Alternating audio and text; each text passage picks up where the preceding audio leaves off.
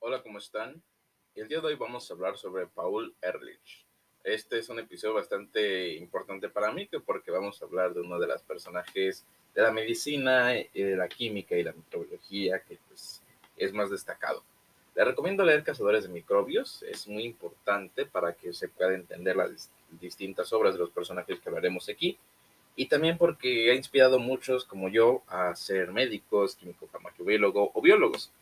Y bueno, uno de los tantos personajes que se mencionan, que se mencionan en el libro Cazadores de Microbios es Paul Ehrlich. Y vamos a dar un pequeño resumen, resumen antes de comenzar este, con lo que ha sido toda su obra. Bueno, entre 1850 y 1915, las jóvenes disciplinas científicas de la química, la biología, la física y la medicina lograron un progreso sustancial basado en las destacadas contribuciones de un número creciente de científicos ingeniosos, incluidos Luis Pasteur, Rudolf Bishop, eh, Elias, Elias Meshnikov, Karl von Rokidansky, Robert Koch, Karl Landsteiner, Emil von Behring y otros como Paul Ehrlich. Paul Ehrlich emergió como uno de los investigadores más famosos e influyentes en ese momento y como pionero cofundador de los campos de la hematología, la inmunología, la farmacología y la quimioterapia. Al principio de su carrera, Ehrlich pronto fue reconocido como un químico talentoso y después de dejar el hospital de Charité en 1885, donde había trabajado como médico, Ehrlich se obsesionó por completo con la investigación en el laboratorio. Durante su carrera, Ehrlich explotó su conocimiento de la química y por lo tanto pudo fusionar las teorías celulares y moleculares en nuevos conceptos. Posteriormente definió principios biológicos y demostró sus implicaciones prácticas y su aplicabilidad en la medicina. Al hacerlo, Paul Ehrlich estableció los principios básicos de la medicina translacional. Estos principios e hipótesis no solo se volvieron tremendamente útiles, sino que muchas de sus ideas también inspiraron y alentaron a múltiples generaciones de científicos a seguir caminos tan prometedores y siguen siendo fundamentales para nuestro pensamiento y diseño de la medicina experimental y aplican a la actualidad. Un ejemplo famoso es la teoría de la cadena lateral que propuso la existencia de distintas estructuras relacionadas con la membrana que pueden interactuar con moléculas extracelulares, es decir, ligandos. Esta teoría se extendió más tarde a un concepto de receptor ligando de aplicación general que influyó en muchos campos de la fisiología, la inmunología, la hematología y la farmacología y sigue siendo fundamental en la ciencia actual. En las últimas fases de su carrera, Paul Ehrlich trabajó intensamente en los campos de la inmunología, química, farmacología y quimioterapia antimicrobiana con el objetivo de desarrollar enfoques específicos para objetivos y conceptos de tratamiento relacionados. Específicamente, postuló que moléculas específicas expuestas en células microbianas pueden servir como estructuras DNA específicas y que estas interacciones pueden explotarse farmacológicamente para desarrollar inmunoterapias y terapias farmacológicas específicas. Esto se convertiría en un principio global aplicable a los microorganismos patógenos, pero también a cualquier tipo eh, de enfermedad, incluidos, incluidas las enfermedades cancerosas. En un esfuerzo pionero para detectar fármacos capaces de matar específicamente a ciertos microbios, Ehrlich sintetizó una serie de fármacos antimicrobianos específicos, siendo el ejemplo más famoso la arsfenamina, conocido como salvarsan, el primer agente sintético contra la sífilis. Debido al enorme éxito de este fármaco, Ehrlich pudo popularizar su nuevo concepto, la bala mágica, la Sauberkugel. Sauberkugel, espero haberlo dicho bien. Un fármaco dirigido específicamente a un patógeno particular sin afectar a las células huésped normales. A pesar de sus muchos logros destacados, eh, muchos de sus destacados logros en varias disciplinas, el nombre de Paul Ehrlich sin duda sigue estando muy relacionado con el desarrollo del Salvazar Salvarsan y el nacimiento relacionado con las terapias dirigidas. En este artículo se ofrecerá una breve descripción de su vida y la carrera de Paul Ehrlich y una revisión de sus principales contribuciones a la química, la hematología, la inmunología, la farmacología, el desarrollo de los fármacos y la medicina traslacional. Ok, y pues vamos a hacer dos partes de este episodio. Espero que les guste, a mí en lo particular me encanta este artículo y me encanta saber de la obra de Paul Ehrlich porque inspira bastante. Y bueno, comencemos. Una breve descripción de la vida y la carrera de Paul Ehrlich. Paul Ehrlich nació en Strellen, en Prusia, en el distrito de Silesa, ahora parte de Polonia, en marzo de 1854. Y en su adolescencia, Paul estaba fascinado por el proceso de tinción de, de secciones de tejido microscópico que preparaba su primo Carl Wigger, un famoso patólogo.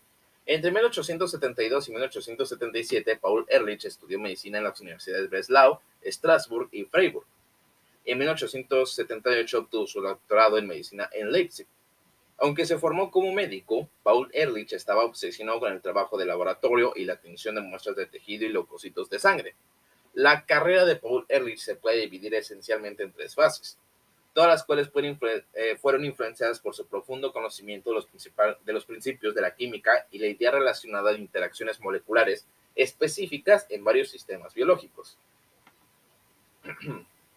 en la primera fase de su carrera, de 1878 a 1890, Ehrlich desarrolló los principios de la hematología y la inmunología moderna, describiendo varios subconjuntos de leucocitos y sus células precursoras. Además, Ehrlich contribuyó al campo de la microbiología y participó en la clasificación de diversos microbios. Todas estas observaciones se basaron esencialmente en su talento inigualable para desarrollar técnicas avanzadas de tinción de colorantes y adaptar estas técnicas en forma mejorada a varios sistemas celulares y distintos organismos. En, la segunda fase de su carrera, Ehrlich desarrolló nuevos conceptos que conectan ciertas propiedades celulares, como la tinción de colorantes, con la expresión de distintos receptores y moléculas, específicos para cada célula. Específicamente, Ehrlich desarrolló su teoría de la cadena lateral y posteriormente un concepto de receptor ligando. En estos años, Ehrlich también trabajó intensamente en el campo de la inmunoterapia pasiva. Por ejemplo, contribuyó en gran medida al desarrollo de un antisuero eficaz contra la difteria y al enfoque de producir fracciones de sueros terapéuticas estandarizadas. El enfoque exitoso para estandarizar sustancias biológicamente activas fue un gran avance que apoyó el desarrollo de inmunoterapias y también allanó el camino para la producción estandarizada de fármacos biológicamente activos en otros campos de la medicina. En la tercera fase de su carrera, Paul Ehrlich hizo importantes intentos de traducir sus, hallazgos teóricos y prácticos en conceptos terapéuticos. En concreto, trató de sintetizar fármacos dirigidos aplicables a los pacientes. Después de mucho tiempo de trabajo experimental, estudios preclínicos en modelos animales y muchas decepciones, Ehrlich pudo sintetizar una primera serie pequeña de drogas sintéticas exitosas, siendo el ejemplo más famoso el Salvarsan. Fue un avance enorme y un triunfo del desarrollo de drogas sintéticas cuando se introdujo el salvarsan en 1909. Ehrlich estaba convencido de que muchos más fármacos podrían sintetizarse químicamente y dirigirse específicamente contra los microbios o incluso contra las células cancerosas.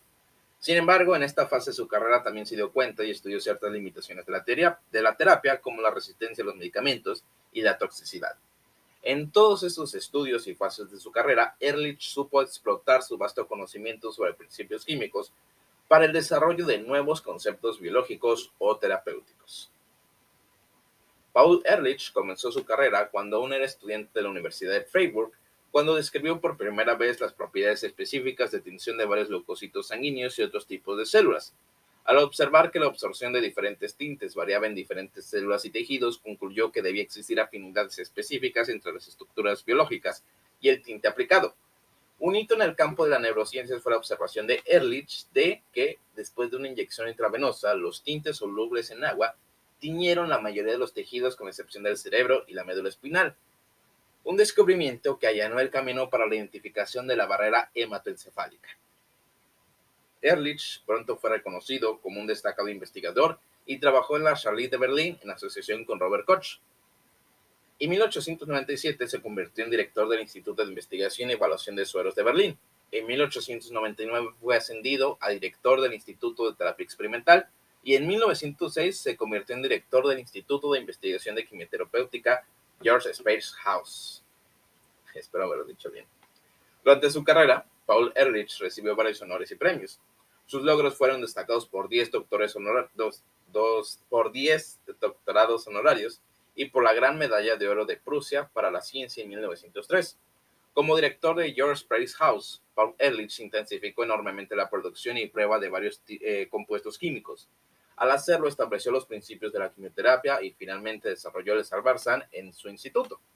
En 1908, Paul Ehrlich recibió el Premio Nobel de Fisiología o Medicina junto a Elif Meshnikov por su trabajo y conocimientos básicos sobre los mecanismos de defensa inmunológicos.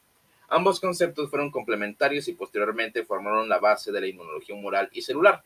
En particular, Ehrlich estaba propagando una teoría del suelo molecular y Meshnikov una teoría de, los fagocitas, de, los, de la fagocitosis celular.